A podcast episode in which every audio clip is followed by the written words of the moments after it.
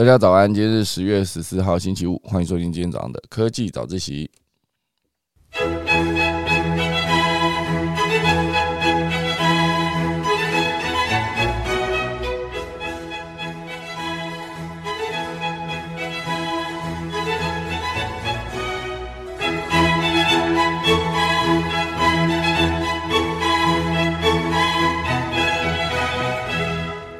好的，今天科技早一起要跟大家分享的是一个专题啊，也就是应该是一八二二期的商业周刊的封面它其实讲的就是度假办公这件事情。那其实今天这个题目上面已经有写了，这个呃算是 vacation，因为其实假期是 vacation 嘛，那工作就是 work 嘛，对不对？所以他是把这两个字结合在一起，哦，也就是说你可以边度假边办公。这其实是一个疫情过后一个工作形态的转变。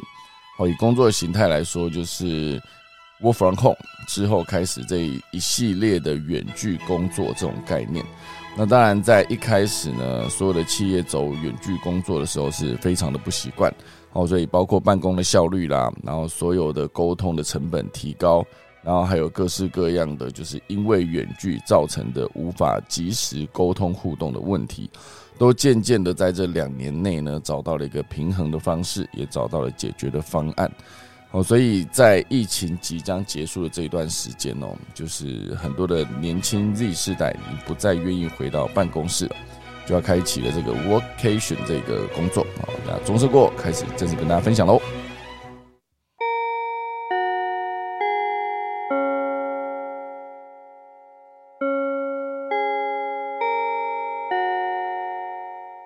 好的，今天主要就是来跟大家分享这一个主题啦。因为我觉得原本哈，我比如说原本我看这个封面，只是觉得把这个封面故事看过去，我觉得好像就是一个新的形态啊，就是最近感觉蛮流行的。因为外国有非常多的人呢，在 work from home 之后，就发现自己其实在工作效率上面呢，并没有折打折扣。好，所以他们就觉得，既然可以这样，那为什么要？把时间花在通勤到办公室这件事情上面。那现阶段讲这个 vacation，其实不见得就是台湾大部分的企业都有在做，因为其实还是以欧美的企业做的比较多。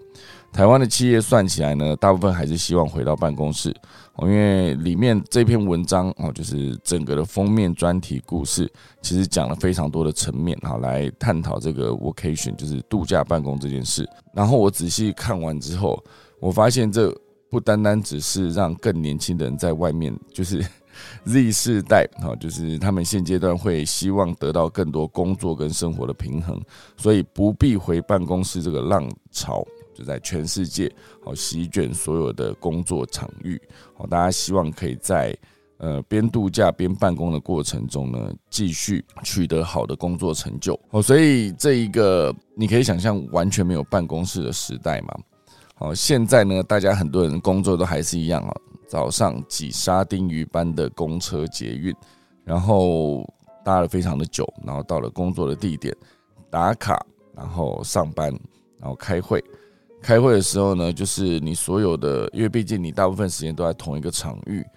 啊，你的办公室就是长这样啊。你前面的那一个以前那种 O A 家具会比较属于那种一格一格的啊，你可以自己布置你的那一格。不过你对这整个公司的掌控呢，仿佛就只剩下这一个这一格里面啊，你可以贴你喜欢贴的照片，然后放你想要写的那励志的标语，各式各样的便利贴，然后还有你的，比如说你可以放个电扇，然后还可以放一个盆栽啊，然后放一些公仔等等，这所有东西都是你自己可以决定的事情啊。可是好像仿佛除了这一格之外，然后，就剩下全部都。是别人的空间哦，这种概念哦，所以某种程度上，这也是可以变成说，为什么很多的电影哦是影集，他只要演到有人被 fire 哈，他们就会拿一个纸箱把他自己的东西装着，然后可能包括一个盆栽，然后就拎着走，就一定是这个角度哦，就是你能控制，大概就只有这个。那当然，在办公室工作哦，绝对会有它的好处，因为你很多的沟通成本其实真的是可以快速的下降。哦，比如说我自己之前的一个经验哦，就是之前我的员工在剪接的时候，你要跟他沟通那个剪接的细节，比如说这边多一格少一格，持续的测试这件事，哦，就是在他初检阶段完成之后，你要过去跟他沟通，其实是非常的快的，因为你可以直接走到他后面，然后跟他讲哦，这边因为可以直接做测试跟调整之后，可以两方一起看这个剪出来的成果的感觉，那最终可以快速的决定整个定剪版。至少在剪接上面，如果是远距的话，显然会比较难。哦，直接把这一块，就刚才讲那个工作情境，把它快速的完成。哦，当然那也是之前的想象啊，现在也许有更快速的方法。好，比如说就是共享荧幕，共享荧幕来做及时的剪接、同步等等。好，就是我相信所有的问题呢，在 Work from Home 的时候都有解决的方案。哦，所以当整个疫情从二零二零年开始之后，一路到了现在，啊，就大概已经两年半左右了。哦，超过两年半了，因为毕竟现在已经十月了嘛。哦，这这一段时间呢，当然以前期台湾还没有进三级之前呢，是一个正常上班上课的状态。那进三级之后，哦，很多的 work from home 的问题呢，也全部都跑出来。而而我们在二零二一年的五月，好那一段时间的近三级呢，所以在那之前，其实全世界各地都已经纷纷已经开启 work from home 已经一段时间了。哦，所以在呃疫情过后，哦，当 Google、当 Facebook 都有，当当苹果啊，尤其是苹果都呃认真的想要把员工找回办公室来工作的时候，反而得到了一些回馈，就是不要，就是大家觉得如果在家工作都可以有一样的效率，那为什么不直接我防控就好？甚至后来还延伸出这一种。我在家里就是用一台电脑，然后一台笔电，然后一个网络，我就可以工作，而且还可以维持高效率。那我为什么一定要把这个场域只限制在家里呢？是不是任何一个有网络的地方，然后你要开一个视讯会议，可以是一个安静的状态，它就都是一个好的地点。哦，所以呃，这个度假办公呢就应运而生。哦，它算是一个可以一边旅行又一边工作。然后有些人的呃度假旅行呢是直接呃度假办公，或是直接采一到二周，或是一到两个月，啊，甚至还有长达一到两年啊。但在美国啊，现阶段就有近一成的人口直接投入了这个呃度假办公这一个工作形态。未来两年呢，估计将有两千四百万人采用，我预计就是美国四分之一的工作人力喽。我是非常的比例非常的高，好，当然不止国外，我现在在台东的都兰也可以看见席卷全球的度假办公大浪潮。那这件事情呢，乍看之下好像就是一些工作者的选择，哈而已，哈，乍看之下，至少我自己的感觉是这样。好像就是哦，你选择就是哦，你可以边度假边办公，也蛮好的，蛮好的，祝福你这种感觉。可是后来仔细看完整篇的报道之后，发现这几乎是改变未来所有的，不只是工作，还包括生活的形态，包括教育、职场的这个场域，全部都会被改变，而且还关乎了国家竞争力的问题。为什么这样讲呢？因为其实只要讲到远距。你今天可以定义成，就是比如说，我现在搬回中立，哈，我是搬回中立的人。原本我在台北嘛，在台北开会就直接跑到对方办公室，或者对方来我办公室，很快速完成。可是现在如果真的要开会，就远距视讯，视讯依然是可以完成，哈，所以那个距离就是一个台北跟中立这个距离。可如果说我今天跑到更远的地方，当然也是没问题的，只要能够连上网，你在哪个地方已经不重要了，基本上只要你的网络够快就好。以前我始终觉得。任何的工作者哈，只要你有能力，你出国去工作，你就可以证明自己的价值，远远超过在现在这个地方可以得到的金钱。好，当然有些工作还是例外啦，有些工作是直接在台湾也是有非常高的薪水的。我觉得还蛮多的部分的工作，就是你做一样的事情，可能你的状态也一样的蛮优秀的，可是硬生生的在。这边工作跟在出国找到其他的工作，可能薪水上面还是会有落差。我觉得一样是一个管理者来说，好，当然那个薪水也伴随着更大的责任跟挑战。可是我总觉得，就是我看我几个在国外工作的朋友，我一开始去可能会有一些不适应，可是当他跟上那个节奏的时候，他的整个工作的状态、效率跟整个的进步。因为毕竟很多时候你是被逼着前进嘛，你就可以整个状态是往上再升上好几个阶的。就是它其实不是一个，当你挑战变小的时候，就是你如果在一个很安逸的环境，好，你的挑战相对比较小，那你应该就进步的幅度就会比较慢。那如果你今天直接把你丢到一个整个公司、整个跨国集团在这一个国家的一号员工这种。哦，你要做的事情就会非常的多。那当然，如果撑得下来，你就撑；撑不下来，当然就被淘汰嘛。我刚刚讲的全部都是你撑得下来这些人，他们得到的薪水的报酬，完全已经完全不是三级跳可以形容，基本上已经十级跳了。哦，一个薪水直接从呃每个月两万四直接暴增到年薪六百万等等，就是有好几个案例看到，其实全部都是因为他们非常的优秀。哦，所以当这些人才哦，他们直接以前的定义上是你只有出国，你才可以证明自己的价值。呃，现在是不是因为这一个远距办公这件事情，就是你就算没有出国，你还是可以得到很好的一些薪水跟工作？那你是不是就不用出国？甚至是你在哪个？你是不是在台湾，或者是你现在在台湾飞到葡萄牙，或者飞到呃？马来西亚好，飞到新加坡去工作，好去度假。然后就你去日本啊，日本的京都对于这个度假办公也非常的友善，好，它提供给你非常好的地方。好，所以现阶段呢，一个哈佛大学人类学家葛雷哈 Mary Gray 哈，他有说，大企业拥有全职雇员，而且在实体办公室上班的日子将没剩多少天了。因为为什么大家都在思考，说我为什么要把所有的时间花在工作上？因为其实，呃，之前在那个剧集叫做《艾米丽在巴黎》，他就有提到一个美国人哦，跑到巴黎去工作，哦，美国女生，然后他就直接靠着经营了自己的 IG 的自媒体频道，然后得到一个很好的收获。这过程中当然也学到很多，认识很多朋友。可是里面有一句话我印象非常深刻，就是巴黎的同事哦，就对他说。你们美国人哦，就是工作就是为了生活，可是我们的生活，哎，不对，讲错，美国人的生活就是为了工作。那我们巴黎人呢，就是工作是为了好好的生活。哦，所以他就在，也不能说节奏放慢哦，就是在这一个生活工作中找到平衡的这一段过程中，然后也对很多观众看了之后有很大的启发。就是当你思考一个工作是九九六，哦，就是早上九点到晚上九点，然后每周工作六天，然后你只剩一个礼拜天可以休假。休假的时候，你面对的是什么呢？就是当大家都休假的时候，你面对的状况就是所有的你想去的地方都充满了人。哦，你不用先说到景点或者到一些呃你喜欢去的地方，光路上的塞车我就非常恐怖了。因为大家都在那个时间嘛，就是放假期间，大家都塞。大家可以思考一下，很多的景点，它其实，在呃一到五，就是上班日，其实相对人是少非常多的，那个才是一个我觉得好的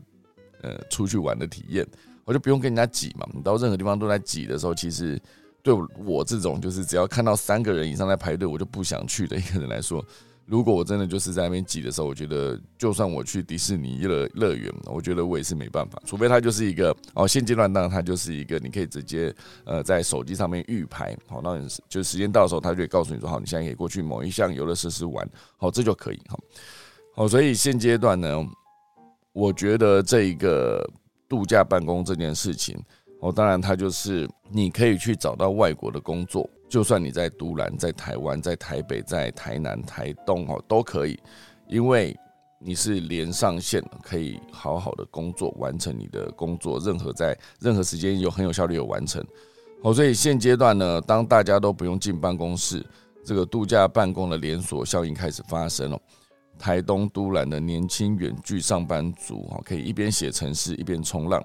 那宜兰的中年主管呢，可以一边远距跟中国属下协同工作，一边看着酱哎看着日出酿着酱油啊，过他的田园时光。好，所以现阶段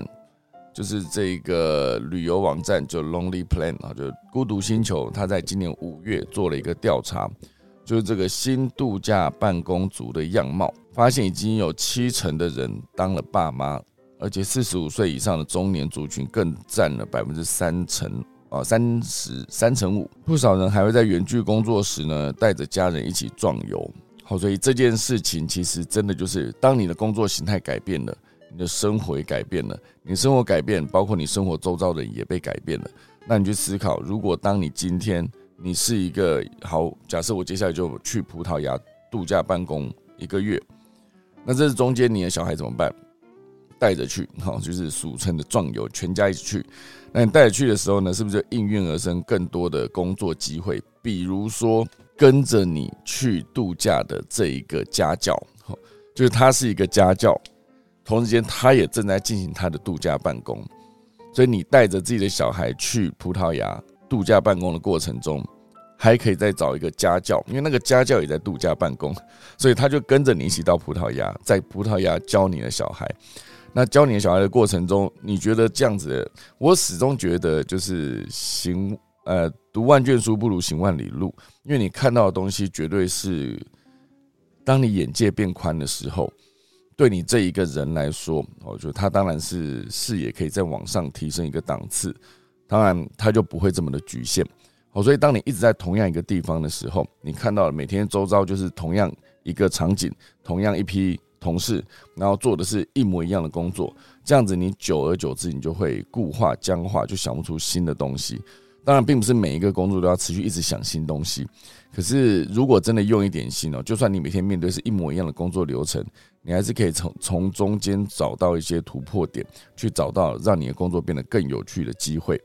那当然，这是讲，比如你只是例行性到公司，就是负责盖印章的这种角色。好，那如果说你今天是一个需要大量的走创意这件事情，好，比如说我在写剧本，哈，类似这样子，它就是一个你需要看到更多的东西。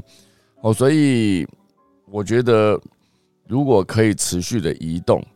那看到更多的东西之后，它其实就有办法让你直接在。学习的过程中得到更多的东西，应该说度假工作的过程中得到更多的东西，还可以直接有更多的创意。所以我觉得这件事情呢，当你今天单纯从个人的角度来看，它好像是一个个人的选择。可是如果再把它拉大到整个国家层级的角度来看的时候，如果今天我在台湾都可以接到，我可能我可能在台台东的都兰非常漂亮，或者在宜兰的乌石港的民宿，我在这个地方都可以依然做着高台湾薪水好几倍的，比如说澳洲的工程师的工作，比如说接到了美国的案子啊，比如说接到了真的就是日本的工作，我可以以这么高薪在台湾继续工作，那就面临一个非常非常庞大的问题，就是以后没有人愿意在台湾工作了怎么办？那也。应该不是说更具体的说，应该就是他愿意在台湾这个地方工作，可是他工作的对象并不是为台湾的公司工作，好，所以这样子一个竞争力可能就完全体现在你看，你想看你的顶尖的人才全部都被这样子的方式被全世界各大的其他国家的大公司抢走了，那显然就是以薪水的逻辑来看，在台湾。你一样的薪水，你就是请不到这么顶尖的人才，久而久之，你的竞争力就下降。我觉得这件事情影响非常的大。以前大家觉得我只能在这样子的劳动环境上面上班，我就是常在讲劳劳动权益嘛。台湾之前一直在讲这件事嘛。你思考一下，台湾二十几年来，呃，实质的薪资是负成长的，因为毕竟你考虑到通膨这件事情来算，就一假设一样是两万二。经过了二十年，还是两万二，甚至更少。那这样子，你根本没有办法生活下去。原因是什么？因为你的物价持续飙涨，同时间你的房价，以前二十年前在台北买一栋房子，跟二十年后的现在在台北买一栋房子，我我最近也是看我朋友在发，他在呃外国进行的就是房地产交易的工作，他回来台湾一算台湾的房价，他觉得搞什么鬼哈？一个这么小的地方，然后卖到这么贵。我说以整个那个价格，在美国已经可以买一栋豪宅哦。当然讲到管后续的管理，其实当然还是一笔费用。可是光买到这个房子，这个你你想想台湾的房价高成这个样子，好，当然也不是说所有的地方啊，就是说比如说都会区哦，台北或是即将开发的哈，就是有一个高铁进驻了，就开始像青浦之前的高铁站盖下去之后，价格房价当场飙涨。好，所以种种的原因。你去思考一下，这对台湾的劳工是非常非常的不利的，而且其实大部分时间台湾都会有一种逻辑哦，老板都会觉得说你不做，还有大把人要做。好，不好意思哦，现阶段已经不是这个样子了。因为不要说是我这个时代，再年轻一点的世代，在过去的 Z 世代，如果当他们全部站出来说，我现在就是要要求我的工作跟生活同时都要有品质。哦，我补充一下，我这边讲的当然就是比较优秀的这一些，当然还是会有一些啊，就是树大必有枯枝嘛，但还是会有一些他真的就是他的工作能力就是不到位啊，那当然那就不在讨论之列。可是我觉得，如果真的是优秀人才啊，当他全部站出来说，我们全部都是需要有足够好的劳动条件，哦，薪水要么足够高，要么你的工作时间需要有保障，必须有一个符合规定的加班制度以及加班费，那我才要去工作。好，如果一个两个人这样讲，OK，好，那我们的这些比较没有这么大方的企业，他们可能还可以说，我就是直接找别人哦，反正我你不做，还有大把人要做嘛。可是当今天那个大把的人不见了的时候，那就会逼得所有的企业，要么你就是找不到人被淘汰，要么你就是提升你自己的竞争力，让你的员工可以享有更好的福利。这东西绝对也是做得到的，因为毕竟我的同学他就是可以有机会，他开的餐厅就是有机会在疫情期间依然发了十九个月的年终。我觉得那其实是做得到和做不到跟要不要做的事情。哦，所以当今天你不做，还有大把的人要做这件事情，那个大把不见了以后，你不做就没有了，没有员工了。今天现阶段，我觉得所有的竞争都是这样子来的，它都是来自跨国的竞争。你在一个台湾开餐厅的，你永远没办法想到一个 Uber E 啊，一个 Funda 进台湾，马上就让所有的端盘子的服务生，当他们发现我在那边站一整天，然后工作时间这么长，还要收还要洗，然后工作时间这么长的情况下，没办法选择，你临时有事也不能去，然后你薪水甚至还没有比跑 Uber E 跟跑 Funda 少，所有人都离开了，当所有的。外场都离开以后，餐厅当他们没办法开的时候，要么他就是用更高的薪水请人，要么他就是直接关闭，甚至现在用更高的薪水请人都相对的更难请的时刻，那到底剩下什么？好，所以把这个这个场景再放大到各个公司的场域，当你找不到人的时候，你的对手在以前的时刻当然没办法，因为毕竟你工作是必须到办公室嘛，我再怎么移动，一天移动一小时两小时已经算非常长了。因为来回就四小时嘛，你一天只有二十四小时哦，扣掉工作的八小时，睡觉八小时，你的人生只剩下一天能够支配的时间只剩下四小时哦，好，所以是非常你休息的时间是非常的短。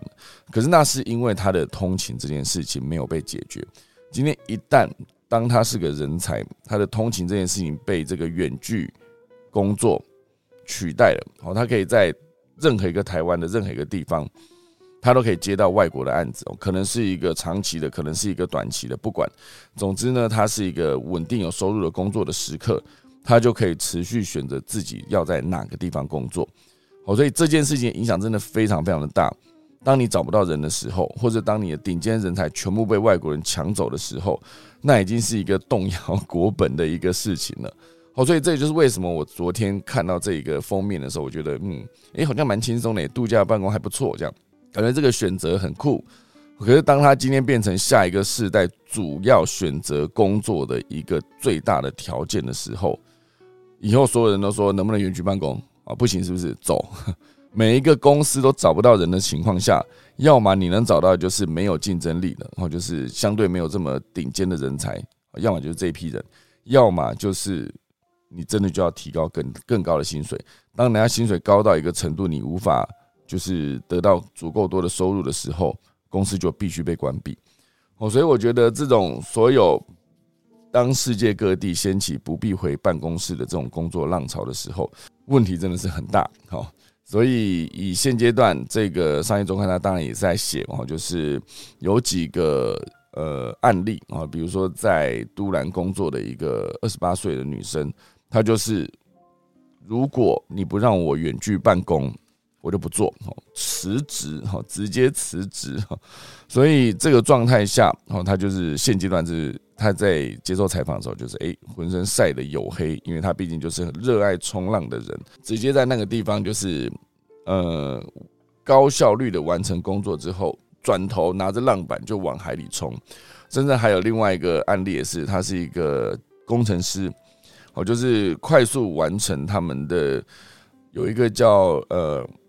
pair coding，类似这样吧，好像就是一起写程式哦，就是两个人呃及时同步合作把呃程式写完。他就是一起完成这个工作，一完成哦，转身就去冲一个晚霞浪。大家去思考一下这个状态，感觉是非常的完美哦。可如果再把它收敛一些来看，其实概念上就是跟远距一样哦，好像也并不是所有的人都这么适合这件事情。因为当你自律不够的时候，啊，或者是你对时间的掌握没有这么精准的时候，比如说。大家去思考一下，远距工作或者视讯会议最常遇到的是什么？哎，那个谁谁谁还没来哦，那我们稍微等他一下，或或者是那个谁谁谁电脑出状况啊，哎，然后大家那边测试说有声音吗？有声音吗？有看到我吗？有看到我吗？我觉得测试到感觉都已经跟通灵一样，大家就围在一起看着彼此，然后在 A 面说：“你听得到我的声音吗？你看得到我吗？你看得到我吗？”这种感觉，我就是光所有的这一种的，大家如果都不是一个很顶级的。在认真远距工作的状态下，你很容易就是因为这样子啊，原本十点的会议可能十点十五、十点二十才开始哈，因为一些比如说谁还没到，或者是谁所在的位置哈，就是很吵，或是他没办法开镜头、没办法开声音等等。当这一些事情，因为我觉得如果一旦是远距，它会有一个规范在。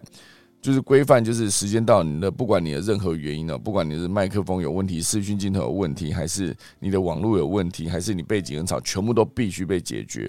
那就是十点一到，就是准时开会，就是准时开会，这才是远距工作的一个最重要的一个工作的基本的伦理跟道德。我觉得，我觉得你必须让所有的人都在线上快速的，不能有任何等待，因为毕竟每一个人在线上的时间也都是。我我等一下转头我还要去冲浪，你现在在浪费我的时间哈，就是大家为了要在更快的回到自己的生活的状态，哦，所以他们会愿意直接快速的把工作更有效率的完成，哦，这就是这整个远距办公我觉得最有价值的地方，哦，所以这一些呃被专访的人哦都会有提到说，呃他们在远距工作的时候，哦就是在他们的边远距边呃度假办公的过程中。他们会得到非常多的，嗯，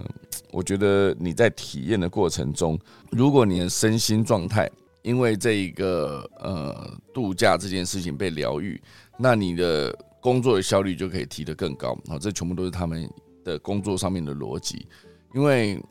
我觉得这个各式各样的工作者，我都必须思考说，你现在这个工作能够做多久，然后。你跟你的生活哦，到底会切得多开？到底能不能有更多的时间陪家人，或是带小孩？因为有多少的人，他其实就是一个，你认真说，他似乎是不需要直接到现场的。像之前那个 WordPress 哈，这是这个最有名的架网站的一个网站平台，它其实全部都采线上远距工作，然后就他们根本人是在各个地方。就全世界各地都有他的员工，然后大家可能一年中可能根本见不到几次面，哦，就算是开一个那个呃喂鸭，也都还是视讯大家一起吃，可是会有非常好的补贴，好，比如说给你一笔钱让你去准备你的服装，那给你一笔钱让你再吃很好的好料，然后再开始视讯完成所有的工作，然后大家在一结束转身再回头跨自己所在的国度的跨年，好，类似这样子。哦，所以当然，这种远距工作，你还必须面对一些，比如说，你今天真的是在台湾，然后做澳洲的工作，或者在在在台东，然后做的是葡萄牙的工作，那你必须克服的还有一个东西就是时差，好，就必须在时差对的时间内上线，然后来让开会的人呢，能够在更有效率的把会议结束。哦，所以这个下班之后可以做旅游体验的这种日子呢，对很多人来说是非常完美的一个状态。所以大概现阶段来看哦，以全球的工作潮，目前全实体办公的，哦，就是在台湾大多数的公司都是哈。那在海外呢，Netflix 好跟高盛都是全实体办公。那全远距的办公的话，就是在呃有一个全世界最大的开店平台叫做 Shopee 哈。最大的工作通讯软体叫 Slack，还有 Dropbox 哈，云端储存服务。然后还有美国最大的货币交易所就是 Coinbase 啊。在以台湾来说，就是会有一些，比如说呃，Go Go Look，好，就是这个防诈骗的嘛，防诈骗的一个防手机来电诈骗的一个公司，哦，这就是一个台湾有几个已经在采全远距办公的，那当然现在全世界最大比例还是这种混合办公哦，哦，就是像呃 Three M 哦 Airbnb，然后还有亚马逊啊摩根大通哦，然后脸书、苹果、花旗、迪士尼跟 Google。哦，当然，Google 之前是有要求他们员工要回办公室上班的哦。那当然，以台湾来看呢，就是，Appear 哈、d c a r KKCity、ET、一七 Life、微软、艾卡拉等等这些公司全部都是走混合办公。哦，所以以这个任何需要有创意的工作来看，你在国外或者在异国再待几个月，感觉真的就是重新开机哦。我觉得任何做创作的人一定会有一段时间，你会觉得哇塞，自己被掏空哎哦，这个我自己也还蛮常有这种状态的。我那时候录空姐忙什么，录了一段时间之后，我就发现一开始录，我觉得哎，扶手即是一些点子或是灵感。后来录到后面的时候，就会觉得好像无法这么快速的产出这么有趣的东西的时候，就知道哇，我必须去充电了。如果没有充电，或者看一些新东西。哦，哪怕只是单纯的在，比如说水泥展哦，或者是建材展，这种好像跟我的呃直接想到一个什么好笑的创意梗这件事情没有这么直接连接的关系，可是事实上它还是有助于我想出一些新的东西。因为有些时候我真的就是在听一些创业演讲跟创业家分享的时候，听他们遇到什么问题以及听他们如何解决这个过程中，会想到更多的点子。我就往往都是在那么一刹那，我就坐在那边。然后记着我的笔记，然后听他台上的分享，然后就可以想出一些点子。好，所以这件事情呢，当然，呃，我觉得持续的移动对我来说，看新的东西是更有帮助的。那当然，话又说回来，如果今天是一个公司的主管，一个老板，他确实也会比较担心，说我看不到我的员工，我该怎么办？因为我看不到员工，我就无法知道他们的进度。当然，这是可以用工具解决的，可是真正还是会有一个问题，就是。每一个人都在视讯工作的时候，你就会觉得好像，呃，以一个调查结果来看哦，就是有一个波士顿顾问公司针对美国、德国、印度的一万两千多名的工作者做调查，发现有四分之三表示远距工作是提高或是维持了工作效率。调查显示，像这种工作懒散、哦怠惰所发生的几率相对还比较小。反而是真正缺乏的东西叫做茶水间，好，因为这个茶水间闲聊这件事情，是你一个到办公室，哦，你可能在工作的过程中非常的忙碌，非常的累，然后你就有一点点小小的时间，哦，哪怕你只是去上个厕所，或者是去茶水间泡一杯咖啡，泡完在现场哦直接喝完，然后再回来工作，那一个过程全部都算是一个按了一个暂停键，然后你可以好好的在。重整一下你的记忆体哈，然后再回去继续高效的工作。好，所以那个茶水间呢，一来当然就是你可以做一个工作的暂停，同时间你可以跟其他员工做交流。好，所以这个做交流这件事情呢，你就可以降低你的孤独感。那当然，这一切哦，实体的茶水间在大家都不实体上班的时刻，当然就不存在了嘛。所以，是不是也必须做出一个虚拟的茶水间？好，这就有趣了。你用一个线上的工具建立这个虚拟的饮水机，然后就可以制造所有人就是可以视讯结束之后，时不时就去那个饮水间，然后看看有没有同事在那边，大家聊几句，再继续回来工作。反正你的线上会议有赶上，你的工作进度有在进度内，那就没有问题。好，所以这个虚拟的饮水机，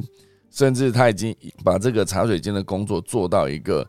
利用 AI 人工智慧，好帮员工每周配对聊天。协助在同一个城市异地上班的人呢，你揪出一些让他们聚会的机会，提供预算让他们遇相聚同乐，或是每一季或者半年呢补助全额的交通费，让这个办公室的成员聚集到度假胜地去做 team building 哦，都是可以的哦。哦，所以呃这边还甚至还有个例子哦，有一个叫做 Salesforce 哈这间公司，他的董事长叫贝尼奥夫，他就说。这间公司呢，在疫情前才刚启用了高达六十一层楼的总部，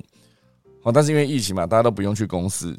可是依然表现非常的优秀，而且都在高效率的工作运转中，所以呢，这个老板呢，索性就退租了部分的商业商办的楼层，然后把这个办公室呢也改装成活动空间，甚至省下来的钱呢，把钱拿去买戏谷附近的农场，然后就变成一个员工交易活动的场地。哦，所以当企业也不再需要高额的办公室租金的时候，那一笔钱也可以做更好的员工福利的应用。哦，显然也是一个对的方向，对我来说。哦，所以以这一个案例来说，哦，台湾当然会有非常多的人，就是你可以得到更好的工作。哦，所以这个远距优缺点，当然比起来，对个人来说好处，但是工作效率，因为毕竟你可以省下通勤的时间，这是必须要考虑的。你在通勤的过程中，其实非常的煎熬，而且非常的耗耗神。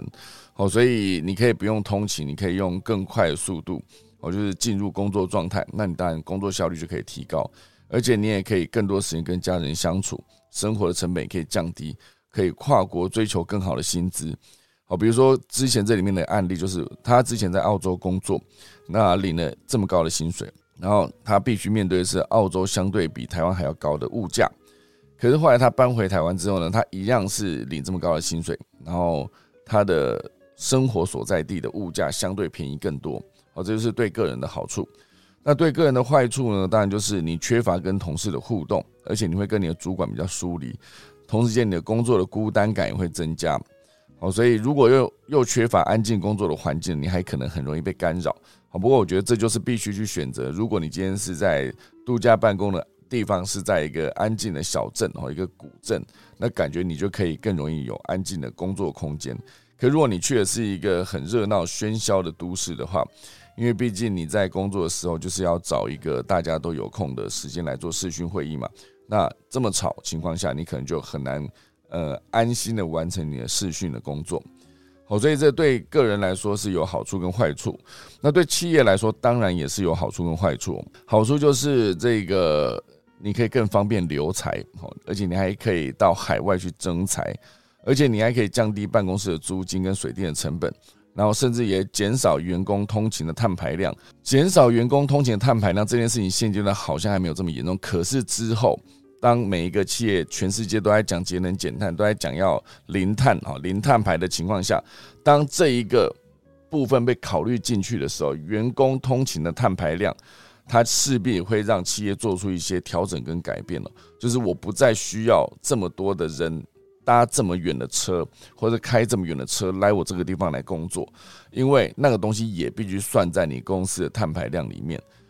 那个当企业思考到以后的成本以后，就比如说以后真的要缴碳税的时候，可能他就会减少更多人，就是你就不要来办公室，反正我也不会不会再缴办公室的租金，哦，直接影响的可能是商办大楼的租租呃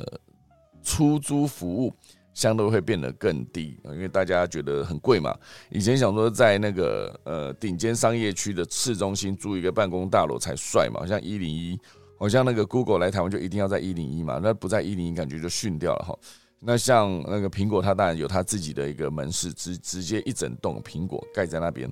好，这就是对企业来说它的好处。好，你省了办公室的租金，然后你也可以减少员工通勤的碳排放量。如果说你的员工在远距上面非常的习惯跟熟悉，那他的工作效率跟敬业度也会相对提高。这对企业来说好事。可是如果你真的要讲坏事的话，当然还是一个。你要没你如果没有安排呃线上互动的话，可能就会降低协作品质，而且你本土的员工也容易被外国公司高薪远距挖角，对吧？你方便留才，因为你让你的员工可以不用呃这么长的在公司跟家里面跑来跑去，可是同时间别的国家的顶尖的公司也可以看到你这个员工很优秀，我就远端帮你挖走，反正对他来说，他都是在家里工作。然后他还领更高的薪水，他为什么不要？好，所以这样子竞争下来哦，以后面临的竞争就不单单只是我在这个地方，然后我的竞争对手可能是在我隔壁附近的一些跟我差不多企业，就是差不多的工作项目的一些企业，可能不是你的对手不在你旁边了，他可能远在西班牙，远在葡萄牙，远在远在这个澳洲，哦，东京等等，他都是。好，所以现阶段呢，就是对任何一个经济体来说，这个呃度假办公哦，都是让比如说意大利、西班牙、日本全部都在争远距人才的全世界抢哈这件事情。而目前为止呢，台湾有一个问题是少子化，而且你企业远距办公的比率非常的低，未来十年它有可能是一个丧失竞争力的一个开始。哦，这非常的严重哦，因为目前为止台湾呃提供部分远距或者全远距的台湾企业只有两成，比起全球平均的五成来说低非常多。哦，所以台湾有没有可能更多的人以后会直接透过线上找到远距的工作？如果台湾以后不具备向外找人才的能力，台湾企业的下一个十年根本就不用比了。这是 Google 台湾前董事长简立峰担心的一个重点。哦，所以类似这样子，有一个各式各样的度假办公的机会，就看大家对于这件事情的感受是什么。因为像呃日本，它有提供一些呃，比如说你在京都，它就是日本有主攻国内旅游，日本的环境部在国家公园内也设立了无线网络跟充电插座。哦，风景区的地方呢，也可以设置各种共享办公室，而且甚至还有一个东西叫做数位游牧签证。哦，就如果有数位游牧签证的话，它其实就是可以让你更快速的完成远距工作这件事。那当然，日本目前为止还没有。哦，那以杜拜来说，是享有国民待遇，还免赋税，就是为外国公司工作，月收入达五千美元，可以申请停留一年。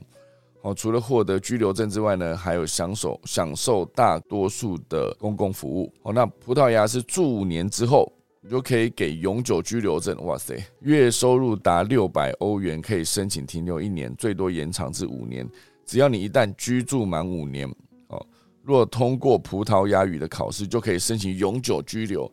在这个马德拉岛设立数位游牧度假村。还可以使用免费的共享办公室跟网络，哦，这就是葡萄牙，哦，所以葡萄牙在现在这一块呢，呃，引起非常多人的讨论。这个竞争这件事情呢，是一个工作跟生活的平衡，很多人的目标就是这样走。以前都在讲钱多事少离家近，如果你真的可以高效工作的话，这一种远距办公真就是一个很好的一个钱多事少离家近嘛。你可以在离家近，大概就是你就在家里了。你就在家里接到来自外国的工作，我觉得也不算接到，就是直接做外国的工作，领外国的薪水，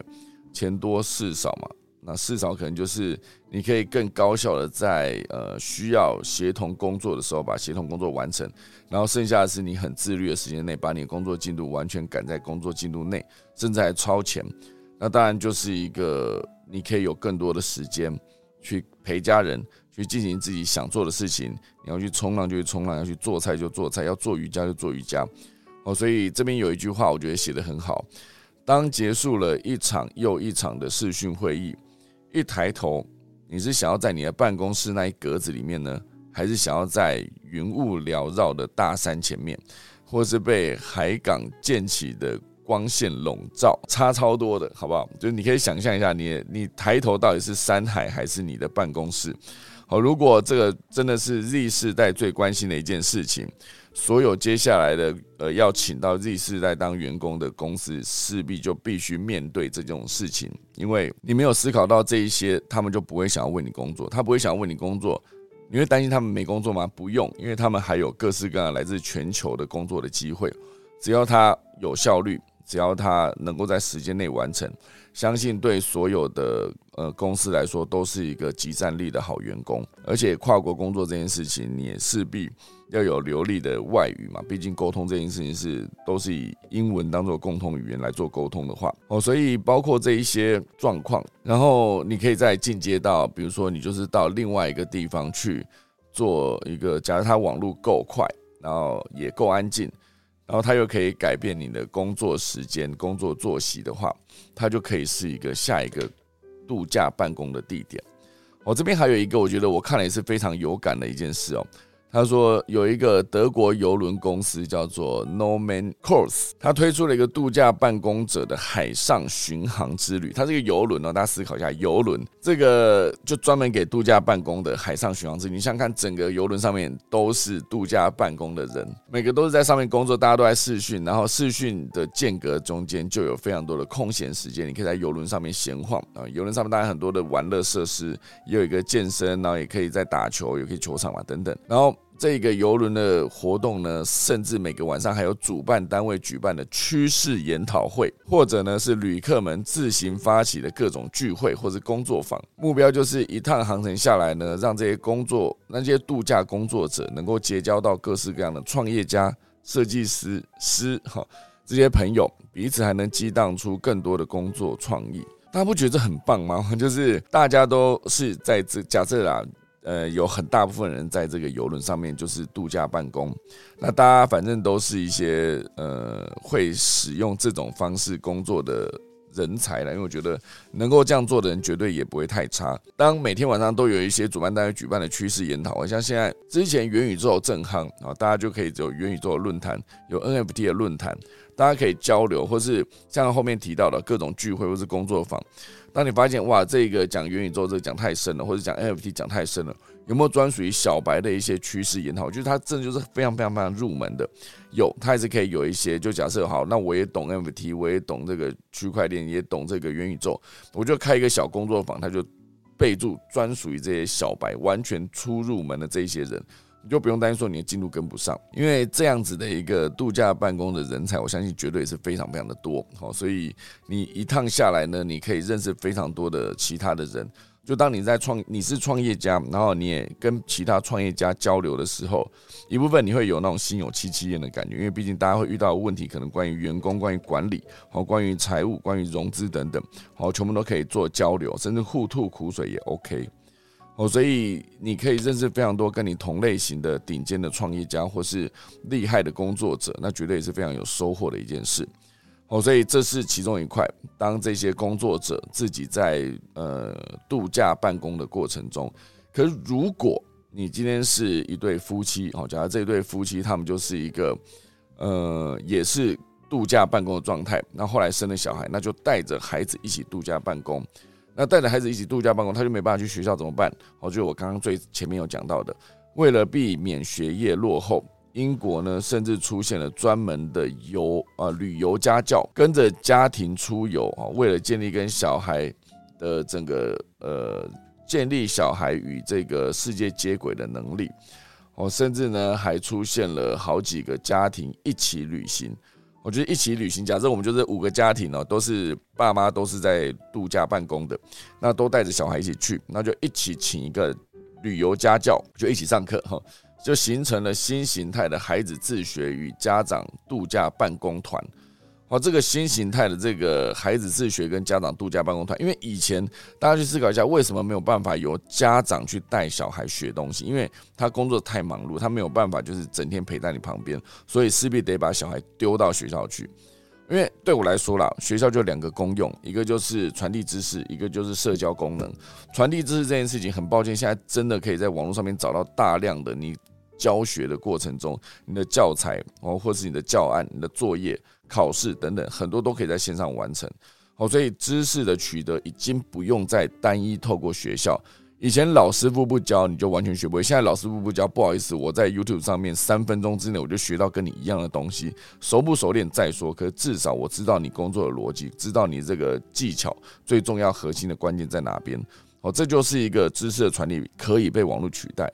另外一块就是社交的能力啊，比如说你在班上跟同学相处，还会有一些同龄的人一起在同一堂课，或者一起完成一些报告作业，一起办一场活动等等，这是一个在班上会遇到的一个状况，培养孩子的社交能力。可是我觉得这一切，当这个度假办公或者远距办公这件事情，就是。呃，孩子们随着父母亲一起去度假办公这件事，它可以变成一个常态的话，那对孩子来说，他有没有去学校，有没有那个学历，一点都不重要。因为我觉得未来你在看一个人的时候，其实你也许不用再看他的学历，学历当然还是某种程度上有一种呃证明，就是说哦，这个是经过这一间学校认证毕业的毕业生。可是更多的是毕业的那个学历只是一个敲门砖。之后你能不能在一间公司做得好，或者是你能不能直接得到高额的薪水，爬到更高的位置，得到更多的肯定，全部都是取决于你的工作表现，或是你有没有一些特别的专长的能力。假设今天是一个顶尖的骇客，他可以直接骇进呃 Google 的总部的后台，哈，他给害进去的话，他今天是哪一个学校？你觉得重要吗？我觉得他有这个专属能力的时候，不管他是在哪一个学校学到，或者是他根本就完全透过自学，因为像这样的天才真的大有人在哦。所以以前大家听到说很多的创业家都在辍学去开公司，哦，那个呃，贾博士是如是哈，然后那个马克佐克伯也是。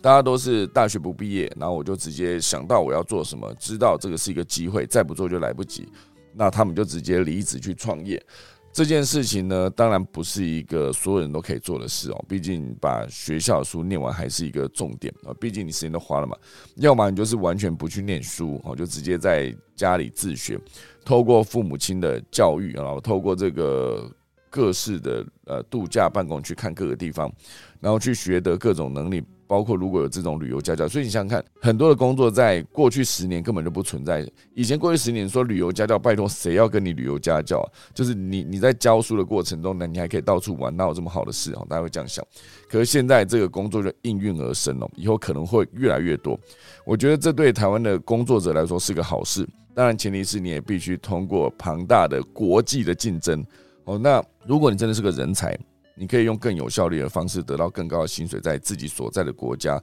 或者是你想去的任何地方去赚那笔薪水。可是这对一些没有竞争力的公司来说，这就是一个非常大的警讯。你的人才以后全部都会被抢走，你以后最连最初阶的人，他们可能都是宁可去跑呃五百亿，宁可去跑富 Panda，他也不愿意去你的公司或者去你的餐厅上班的时候，那他就会面临庞大的问题。好，所以这就是为什么我。回到这个一开始讲的，我一开始觉得这个度假办公是一个很轻松有趣的一个议题，可事实上，整个看完一轮之后，发现它基本上是改变未来生活形态一个非常重要的关键。哦，就是从工作形态到家庭到亲子到孩童的未来，好到每个国与国的竞争力，都可能因为这个部分，你的上班不用再跑去办公室，这个时空被打破而完全的被改变。以上就是今天从度假办公这个主题呢，就是得到的心得，我就分享给大家。先赶快来打一个下个钟，今天根本是连农民地都来不及讲了哈。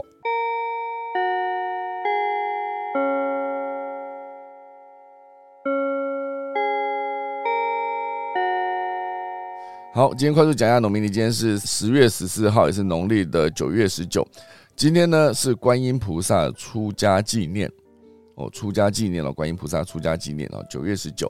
今天呢以开光针灸会有起钻安葬，即开示动土破土。以上就是今天的农民历。好了，那我们来看看今天的那个 Run 却有什么聊天的内容呢？有有九个哈，呃，就是有第一名啊。Kate 里说第一名哈的台语打出了这个注音哈，那这里有一个 Stephanie，他有说还没有到乡下前就已经远距工作七年，看到的状况是呢，是很多的父母对于教育的放不开。好，没错，我觉得对我来说，如果教育这件事情，因为你已经很清楚知道学校的本质是什么，你真的只要能够补上学校能够提供的东西，那也许学生也不见得一定要到学校去。哦，就像你可以在家里或者在各个地方远距工作，我有进度的完成所有有效率完成所有进度，那你也不用真的一定要到办公室坐着。所以呢，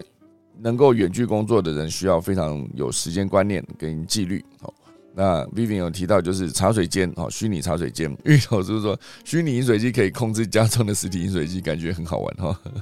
一定要连线哈。那有一个 Emily。朋啊，有说跨国远距工作需要考虑是该国的税务问题。没错，以日本为例呢，企业因为税务考量，基本上不能接受长期的跨国远距，哦，基本上三个月为限。OK，日本本地也有很多远距工作的企业，尤其以科技新创为主，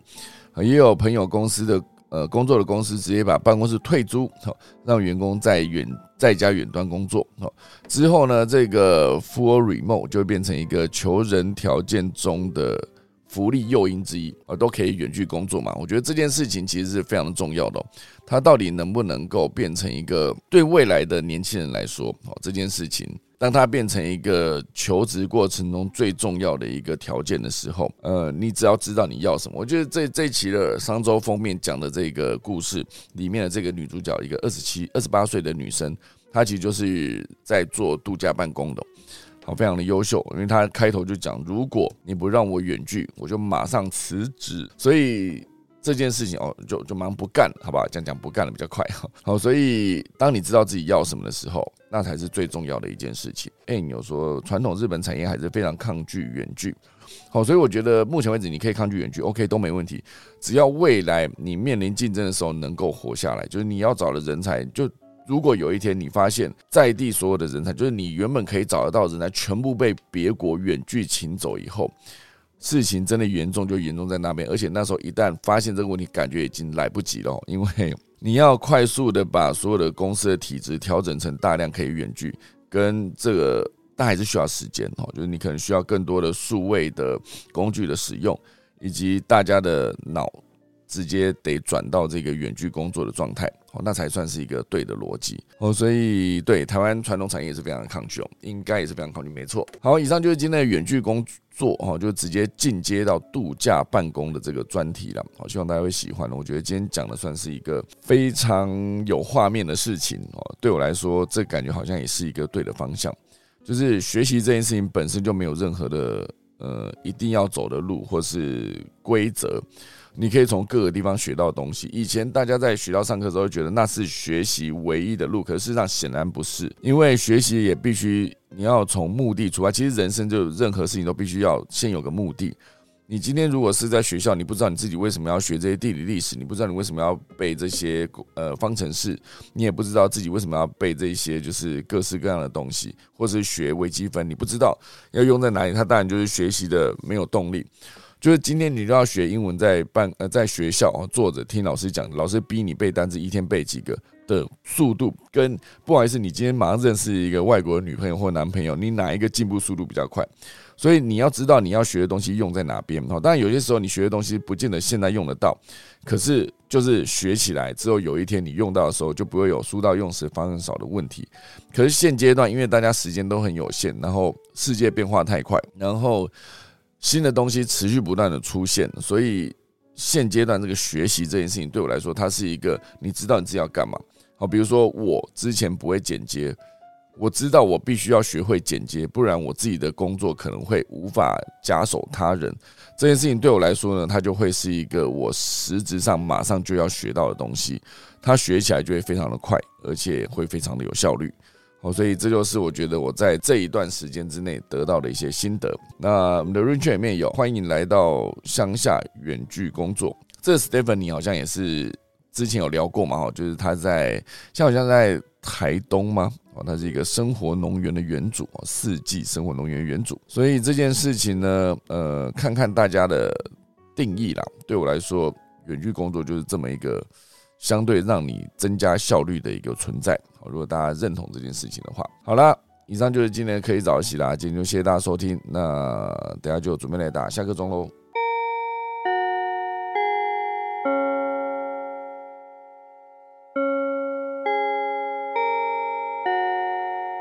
好的，